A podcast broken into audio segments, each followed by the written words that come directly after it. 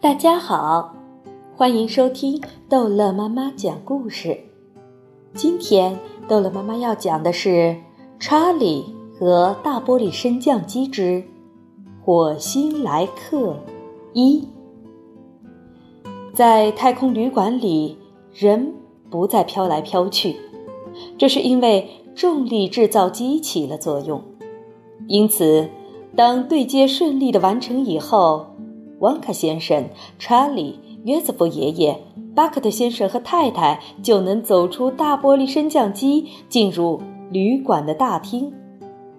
至于乔治老爷、乔治的姥姥和约瑟夫奶奶，他们二十多年来一直没有下过床，现在当然也不会改变这个习惯。他们不再飘来飘去时，全都正好落到床上。因此，他们坚决要求把他们连床推进太空旅馆。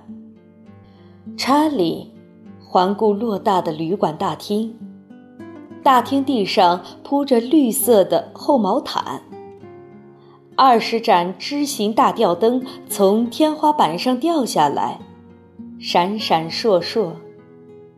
墙上挂着名贵的画，四周。还摆着柔软的大扶手椅。大厅尽头有五道电梯门。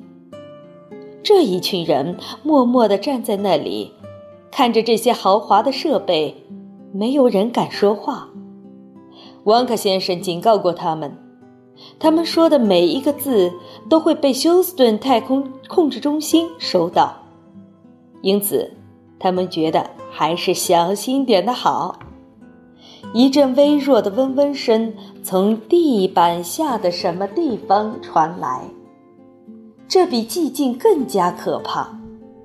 查理抓紧约瑟夫爷爷的手，他说不准他是不是喜欢到这里来。他们擅自闯进了有史以来人类制造的最伟大的机器，这是美国政府的财产。如果他们被发现并被逮住，这是免不了的，后果究竟会是怎样呢？终身监禁吗？是的，或者比这个还要惨。汪克先生正在一张便条上写字，他把便条举起来，上面写着：“你们饿了吗？”床上的三位老人家招招手，点头，把嘴巴开开合合。汪克先生把便条反过来，在背面写上：“这家旅馆的厨房里放满了美味的食物，有龙虾、牛排、冰激凌，我们可以吃一顿空前丰盛的大餐。”忽然，一个巨大的隆隆声从藏在大厅不知道什么的地方的扩音器里发出来。注意！那隆隆声说。查理吓得跳了起来，约瑟夫爷爷也跳了起来，人人都跳了起来，连汪克先生也跳了起来。八位外国宇航员注意！这是美国德克萨斯州休斯顿太空控制中心在说话。你们非法进入了美国的地盘，要求你们立即证明你们的身份，马上回答。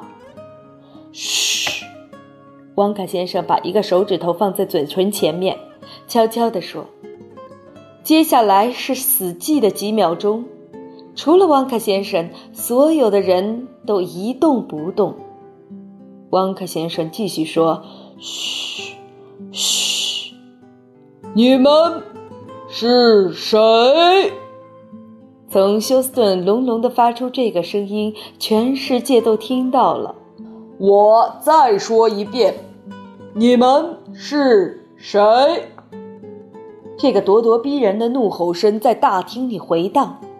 五亿人正在他们的电视机前等着太空旅馆内那些神秘的不速之客回答。电视无法显示出这些陌生的画面，因为在旅馆里没有电视摄像机，只有声音能够从电视机里传出来。电视观众在荧光屏上看的只是在轨道上运行的巨大旅馆，这当然是尾随其后的沙克沃斯、香克斯和肖勒拍摄的。全世界等候回音，等了半分钟，但是没有回音。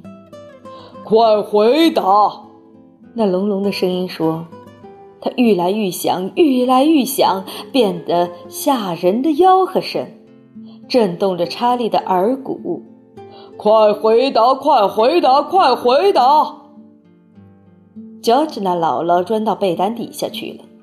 约瑟芬奶奶用手指塞住耳朵。乔治老爷把头钻到枕头下面。巴克特先生和太太搂作一团，呆若木鸡。查理抓住约瑟夫爷爷的手。双双盯住旺卡先生，用眼神央求他采取点什么行动。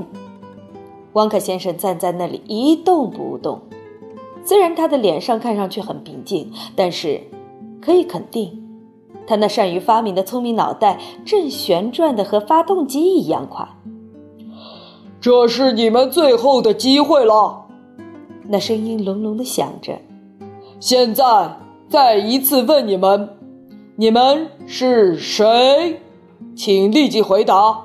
如果你们再不回答，我们将不得不认定你们是危险的敌人。